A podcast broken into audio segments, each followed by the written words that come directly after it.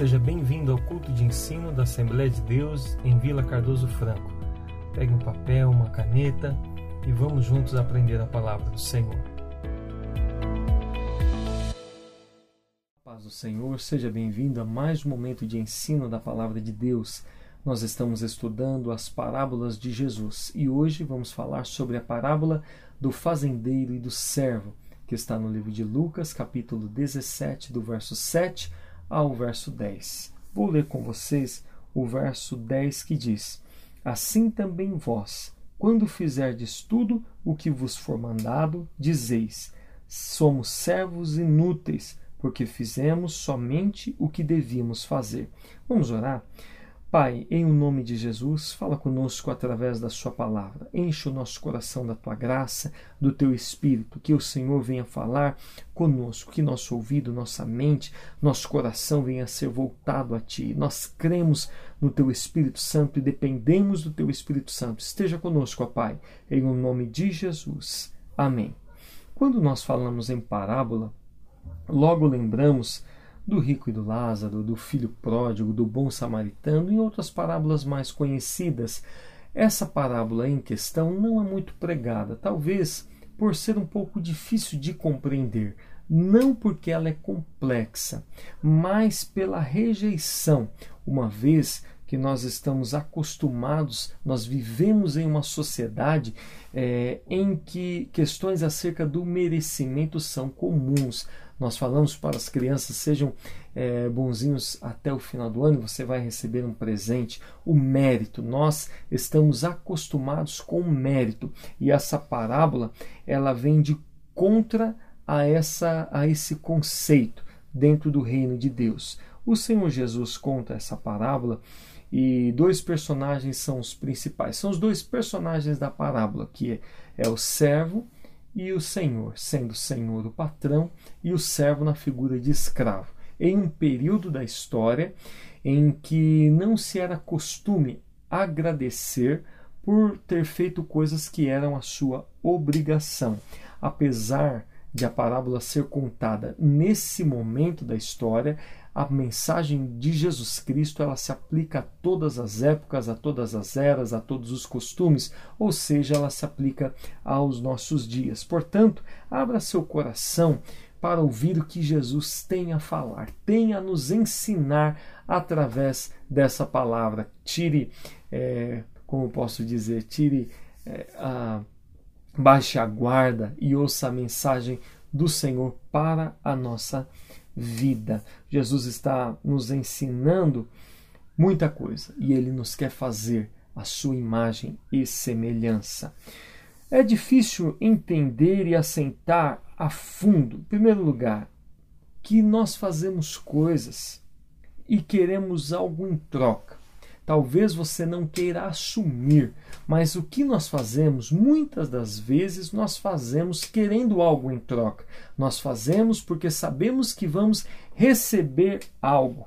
Mas quando nós falamos do reino de Deus, falamos da palavra do Senhor, falamos do Senhor para com seu povo, nós vemos em Romanos capítulo 11, verso 35, ou quem lhe deu primeiro a ele para que lhe seja recompensado. Quem é o homem, a mulher, a pessoa que pode requerer algo de Deus? Isso eu não estou falando, é uma ideia minha, uma filosofia minha, mas li um versículo que fala isso. Quem é que deu primeiro a Deus para que Deus venha recompensá-lo?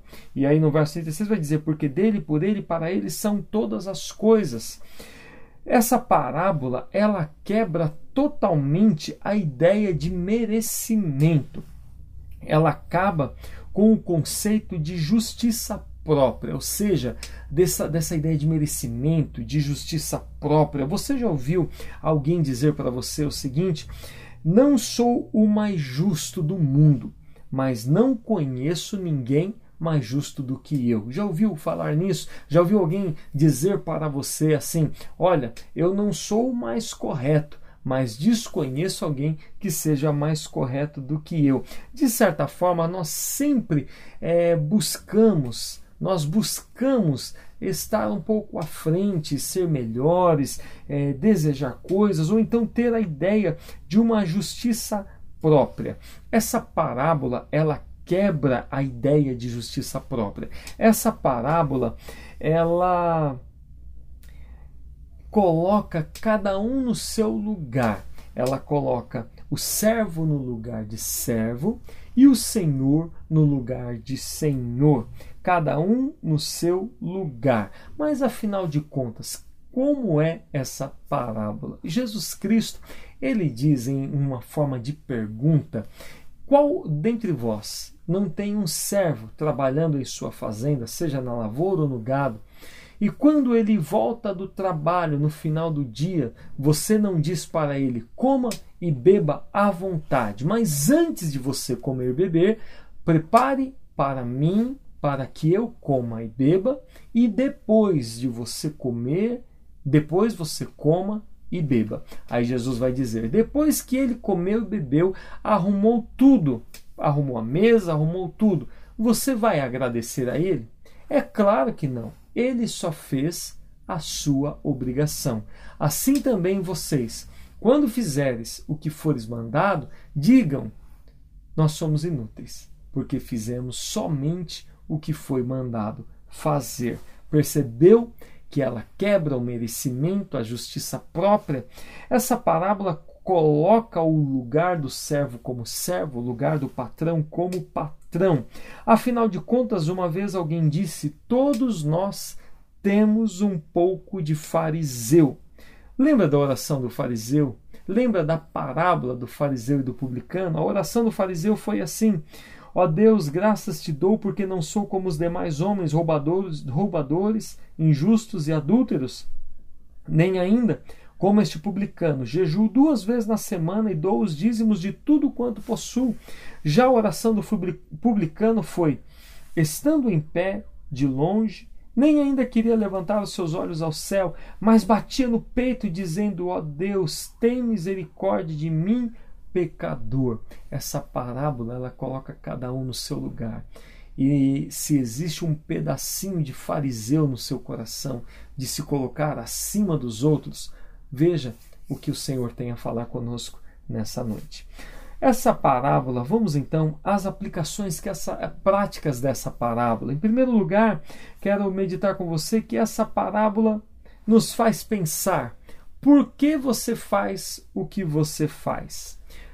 Na igreja, pessoas trabalham, outros fazem doações e ajudam, mas a sua intenção é de se engrandecer ou até mesmo buscar algum crédito de alguma maneira e pior ainda, buscar algum crédito com o Senhor.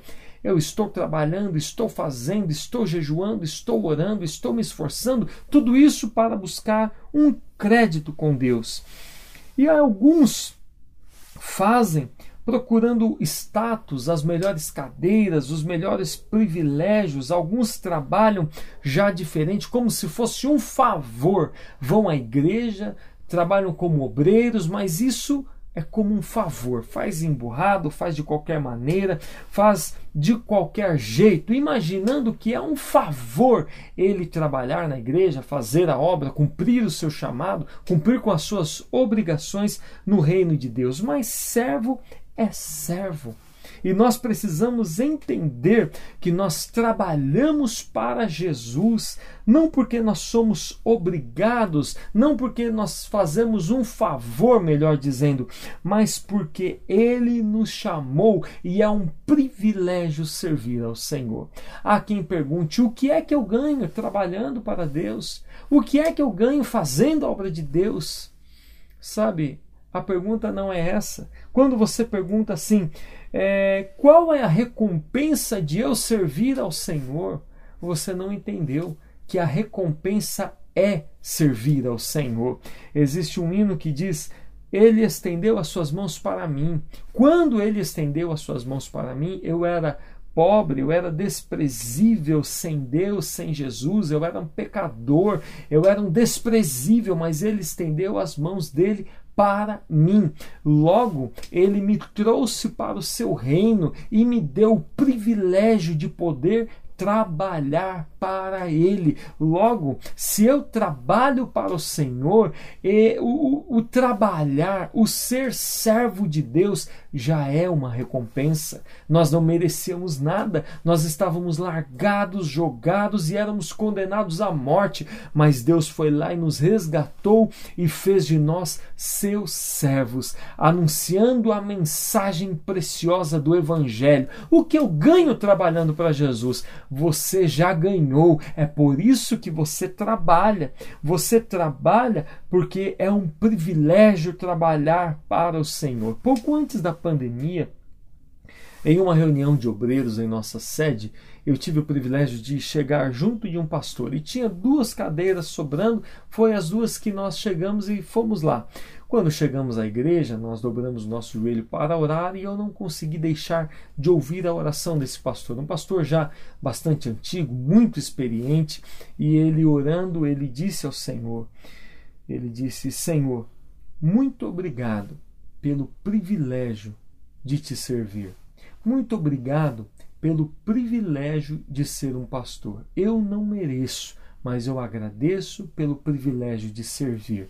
Eu estava orando ao lado dele, mas eu não pude, é, eu parei de orar, eu ouvindo as orações dele, e eu falei: Senhor, me ajude a compreender também que servir ao Senhor é um privilégio, não é um favor, não é um peso para mim, mas servir ao Senhor é uma alegria. Eu não faço para receber, eu faço porque eu recebi, eu faço porque o Senhor escolheu, eu sirvo. Nós devemos servir ao Senhor não pensando em ganhar, mas servir ao Senhor com a mente de eu já ganhei, eu ganhei o privilégio de servir ao Senhor, não buscando recompensas, mas entendendo que o, o, a recompensa é servir a Deus. Sirva por entender que é um privilégio de ser um servo, não por segundas intenções, mas por ser um servo que reconheceu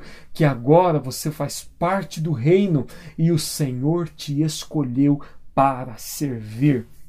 Segundo ponto que eu gostaria de meditar com vocês sobre uma aplicação prática é: tudo o que temos não veio por merecimento, mas pela graça do Senhor. Quando nós entendemos essa parábola e vemos que ela quebra toda a ideia de merecimento, toda a ideia de grandiosidade humana, toda a ideia de justiça própria, nós entendemos tudo foi Deus quem nos deu por sua graça e misericórdia. Quer saber? Olha para onde você está agora, olha ao seu redor, sua casa, sua família, seus filhos, seus amigos, sua esposa, seu marido, a sua saúde, o alimento, a provisão, o trabalho, a paz, o ar que você respira, tudo isso foi dado, não porque eu mereço, mas porque Ele tem um grande amor, porque Ele é bom, porque a sua misericórdia e a sua bondade ela dura para sempre. Essa parábola nos ajuda a compreender que eu não tenho nada porque eu mereço, não mereço a família, os filhos, a esposa, o que eu como, o trabalho, eu não mereço nada, mas Ele deu por sua infinita bondade e misericórdia misericórdia, você não merece nada, mas o Senhor te ama e por sua graça ele te deu. Isso faz com que o nosso coração seja grato, mais grato a ti. Você já agradeceu hoje, nesse dia, por tudo que Deus fez por você? Ou você está esperando a próxima bênção? Porque às vezes nós entramos num, num, numa ideia de merecer, numa ideia de que somos merecedores tão forte que, que nós vivemos pensando sempre na próxima bênção, ao invés de dizer: Senhor, obrigado pelo que o Senhor me deu hoje. Pai, estou chegando ao final de um dia, obrigado pelo dia pelos amigos, pelas conquistas, pelo que o Senhor permitiu acontecer em minha vida, pelo ar que posso respirar, por, tudo que o Senhor fez por mim, eu só tenho a agradecer. Quando nós compreendemos a mensagem de Jesus, o nosso coração enche de gratidão. Por quê? Porque se você está vivo, já é motivo de alegria, porque você não merecia, mas ele nos deu vida. Terceiro ponto, nossa maior bondade não é suficiente. Deus ele faz tudo porque ele é bom e por gratidão, por, porque ele é bom e pela sua graça. Olha só, a palavra de Deus diz que se a gente for merecer algo, nós merecemos o inferno, porque somos pecadores, mas por sua bondade e misericórdia, ele nos resgatou. Veja o que diz em Isaías 64, verso 6. Mas todos nós somos como o imundo, e toda nossa justiça como trapo de imundícia, e todos nós murchamos como a folha, e as nossas iniquidades como um vento nos arrebatam. A palavra de Deus diz: olha, quando vocês acham que vocês estão fazendo as melhores coisas para Deus, não passa de um trapo de imundícia. Essa, essa palavra, ela no Antigo Testamento, ela tem aquele sentido do, do pano, do, da, daquilo que as mulheres usavam em seu período menstrual e depois descartava. A palavra de Deus diz: a bondade maior de vocês, a obra que vocês vejam como as suas justiças, elas se comparam a um trapo sujo que vai ser jogado fora diante de Deus. Ou seja, tudo que nós temos, todas as nossas boas obras não são suficientes tudo é a graça e a misericórdia de Deus. Quarto ponto, Deus olha para nós através de Jesus Cristo. Nós somos aceitos por Deus não por sermos bonzinhos, nós não somos aceitos por Deus por sermos pessoas legais, por sermos pessoas esforçadas, mas o que nos leva até a, Jesus, a Deus, o que nos leva ao Senhor, o que nos faz parte do reino de Deus é Jesus Cristo. Jesus é o caminho que nos leva até Deus. Quando Deus olha para nós, ele olha para nós através de Jesus. Jesus, Deus olha para nós através de Jesus e nos aceita, porque nós mesmos somos injustos, mas Jesus, ele tornou justo e através da justiça de Cristo nós somos alcançados e aceitos por Deus. É por isso que todas as nossas orações nós não fazemos em nosso nome. Se eu for orar e dizer, Deus, é Pai, me ajuda em meu nome, Ele não me atende. Quando eu vou orar, eu preciso dizer, Pai, me ajuda, mas em o nome de Jesus. O crédito está em Jesus, o poder está em Jesus. Eu só chego a Deus através de Jesus. Deus olha para nós através de de Jesus Cristo. Com isso, precisamos ser obedientes, mas obedientes por amor a Deus. Diante do privilégio de servir ao Senhor, sejamos então obedientes por amor, porque as misericórdias do Senhor, elas se renovam a cada dia. Veja bem, se você está vivo agora, em uma situação tão difícil, em uma situação catastrófica do mundo, é porque Deus permitiu vida para você. Eu, eu admiro quando pessoas elas não acreditam em Deus, falam tantas barbaridades a respeito de Deus e o Senhor permitindo vida. A pessoa tem vida porque Deus concedeu-lhe a vida, mas ela não reconhece que a vida veio de Deus. Você está vivo hoje, você só está vivo, não porque você mereceu, não, mas porque Deus permitiu vida para você. Eu estou vivo porque até aqui o Senhor permitiu vida para mim. Você pode respirar hoje, não é por mérito, não é porque você é bonzinho, mas é pela graça de Deus.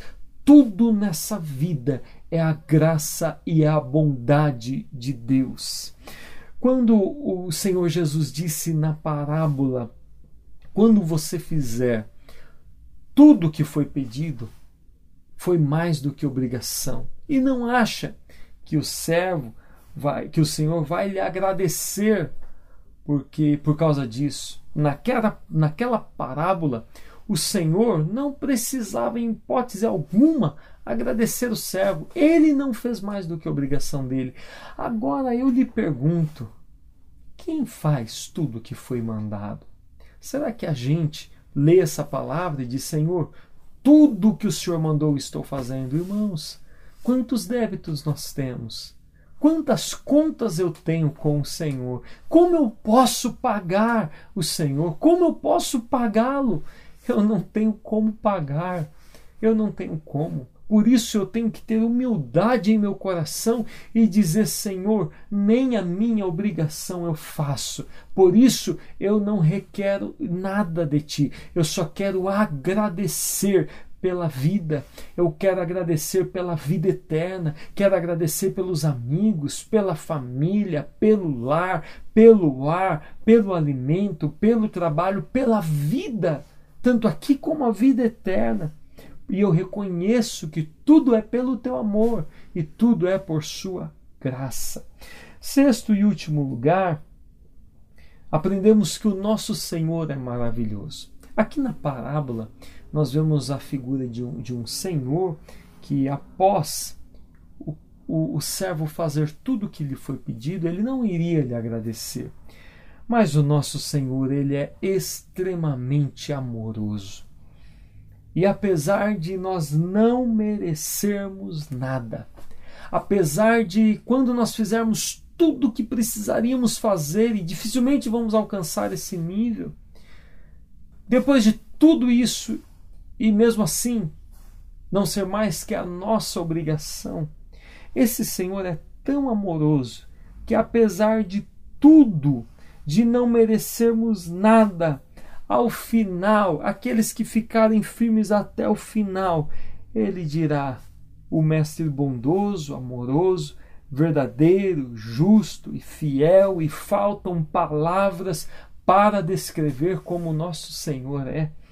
Ele dirá no grande dia: servo bom e fiel, foste fiel no pouco, mas no muito te colocarei. Que servo, que Senhor é esse?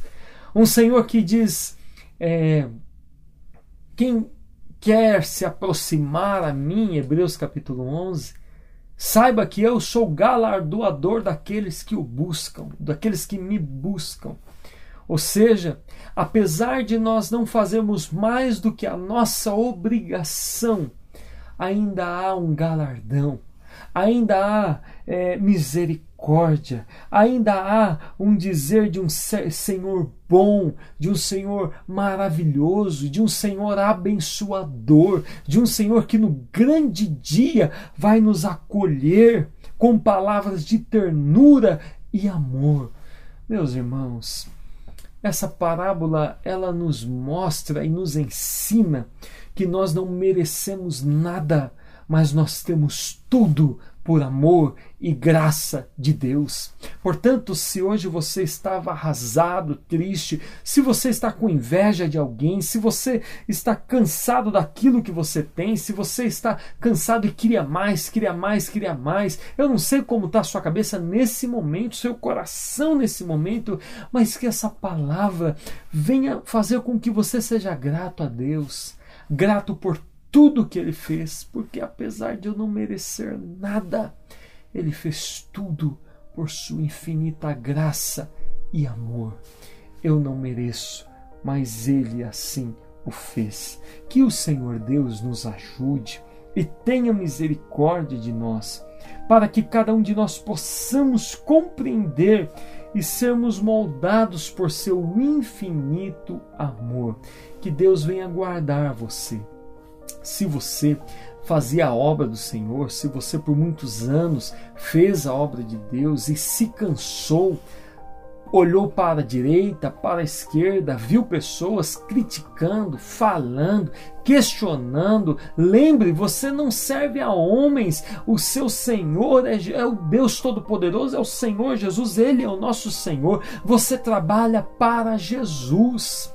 Volta para Jesus, volta a fazer a obra, volte a ajudar na igreja que você foi chamado, volte a ajudar o seu pastor, o seu líder a tocar, a cantar, a evangelizar, a ensinar, a usar os seus dons preciosos que Deus lhe deu. Volta para Jesus. Se você está afastado dos caminhos do Senhor, volta, corra para Jesus. Jesus está voltando. Jesus está voltando. Mas o que eu ganho servindo? Você já o servir já é um privilégio. Você só serve porque você ganhou o privilégio de servir. Se você está me ouvindo e nunca aceitou a Cristo como Salvador, hoje Entregue a sua vida nas mãos de Jesus e Deus vai escrever seu nome no livro da vida, te dar esperança, te dar paz. E a partir de hoje você vai ser um servo e trabalhar nesse reino maravilhoso, nesse reino eterno eterno. Nós temos uma missão nessa terra. A missão é fazer a obra gloriosa de Deus. Que privilégio é servir ao Senhor. Que Deus te dê força. Se você estava desanimado, triste, abatido, pensando em desistir, lembre que Deus é bom e Ele te chamou para fazer uma grande obra. Vamos orar e nesse momento, se você quer aceitar a Cristo, se você quer voltar para Jesus, se você está fraco e precisa de força, ore comigo nesse momento e que a palavra de Deus venha tocar o seu coração e mudar a sua vida. Vamos orar. Pai, em nome de Jesus, nós ouvimos a tua palavra. Nós não somos merecedores de nada, nós somos pecadores e falhos, mas obrigado pelo privilégio de te servir, o privilégio de andar na tua presença, o privilégio de andar na tua luz, o privilégio de viver na sua vontade. Pai, nós te agradecemos porque aqui estamos e te louvamos por sua palavra. Agora eu peço àqueles que estão voltando para ti, aqueles que estão aceitando a ti como Salvador, aqueles que estavam fracos e, e pedem a tua força, que sejam revestidos nesse momento e que teu Espírito Santo e poderoso venha nos levantar, nos fortalecer e nos ajudar. Esta é a nossa oração, ó Pai, em o nome de Jesus. Amém. Fique com essa palavra ao longo dos dias, medite Leia mais vezes Lucas capítulo 17, do 7 ao 10. Leia a palavra de Deus, estude a palavra de Deus. Eu tenho certeza que o Espírito Santo tem muito a falar ao seu coração. Que Deus abençoe você em o nome de Jesus. Essa palavra, ela está no YouTube, está no Spotify, nós temos um grupo gravado, um grupo fechado no WhatsApp. Entre lá no grupo, faça parte também, espalhe essa mensagem às pessoas que você ama, às pessoas que precisam ouvir a palavra de Deus. E eu tenho certeza que a cada dia o nosso coração vai ser mais parecido com Jesus Cristo, porque o plano e o propósito de Deus é fazer com que sejamos a imagem e a semelhança de seu filho Jesus. Que Deus abençoe muito você e toda a sua família em o nome de Jesus.